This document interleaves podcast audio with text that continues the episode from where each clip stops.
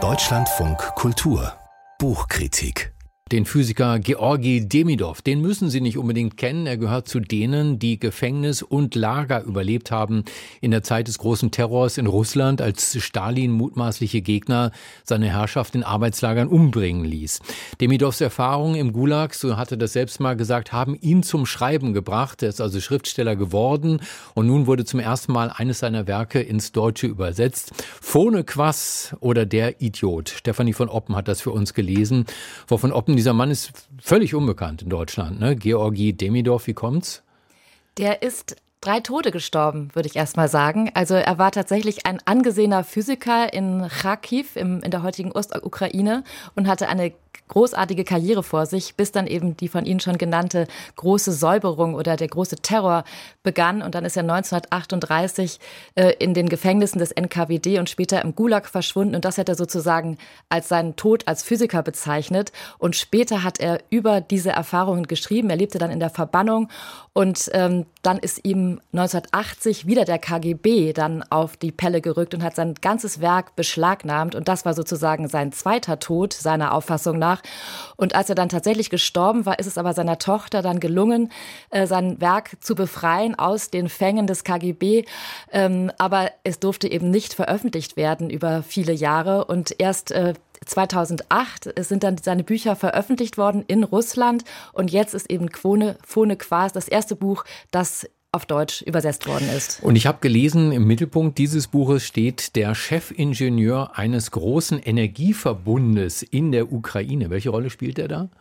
ja, man merkt ja schon, da gibt es gewisse autobiografische Ähnlichkeiten. Und dieser Rafai, so heißt er, dem wird eben eines Tages rückt die, der NKWD ihm auf die Bude sozusagen und entführt ihn und er kommt in ein schreckliches Gefängnis und zunächst mal neben den Abort, also das ist ein Gefängnis, eine Gefängniszelle, da sitzen 22 andere Gefangene mit ihm zusammen und man kann da einfach nur drangvoll sitzen und der erste Platz ist eben unmittelbar neben dem Abort und wer dann ein bisschen aufrückt äh, zum Fenster hin, der hat aber dann auch schon einen langen Bart und in dieser Situation entwickelt sich ein, ähm, ja, also es ist so eine, eine Art Mikrokosmos der russischen Gesellschaft, die sich da widerspiegelt. Lauter Intellektuelle sitzen da zusammen und die kommen so ins Gespräch miteinander. Das ist sozusagen das Positive, was ihm da widerfährt. Es gibt auch Freundschaft. Ansonsten werden da wirklich die absoluten Grausamkeiten geschildert, die ihm da widerfahren. Wofür steht denn der Titel? Äh, Phone Quas oder der Idiot?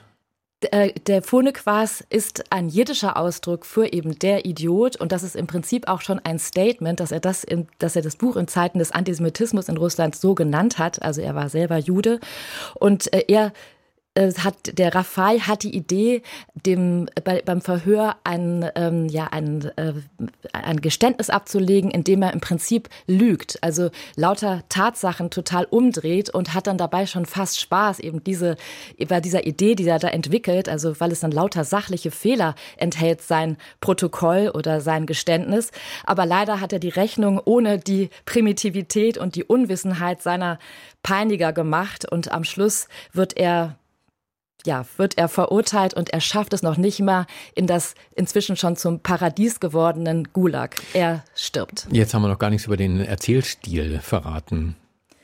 Ähm, ja, er schreibt äh, ohne jedes Pathos, also sehr nüchtern und mit so, einem, mit so einer ganz feinen Ironie. Und es ist wirklich geradezu genial, wie es ihm gelingt, äh, diese Figur des Rafai zu entwickeln. Also dieses, dieses Phonequas, wie er dann nachher äh, wird. Und das ist wirklich auch das, was genau dieses Buch so wertvoll macht. Diese Figur, die hat er großartig entwickelt und man schließt sie ins Herz und darum ist dieses ganze furchtbar Furchtbare, was einem da in diesem Buch entgegenschlägt. Also es ist ja im Prinzip nochmal ein weiteres Werk der Gulag-Literatur. Ist es wirklich lesenswert. Man möchte diesen Rafai gerne kennenlernen. Also eine klare Empfehlung von Ihnen. Absolut.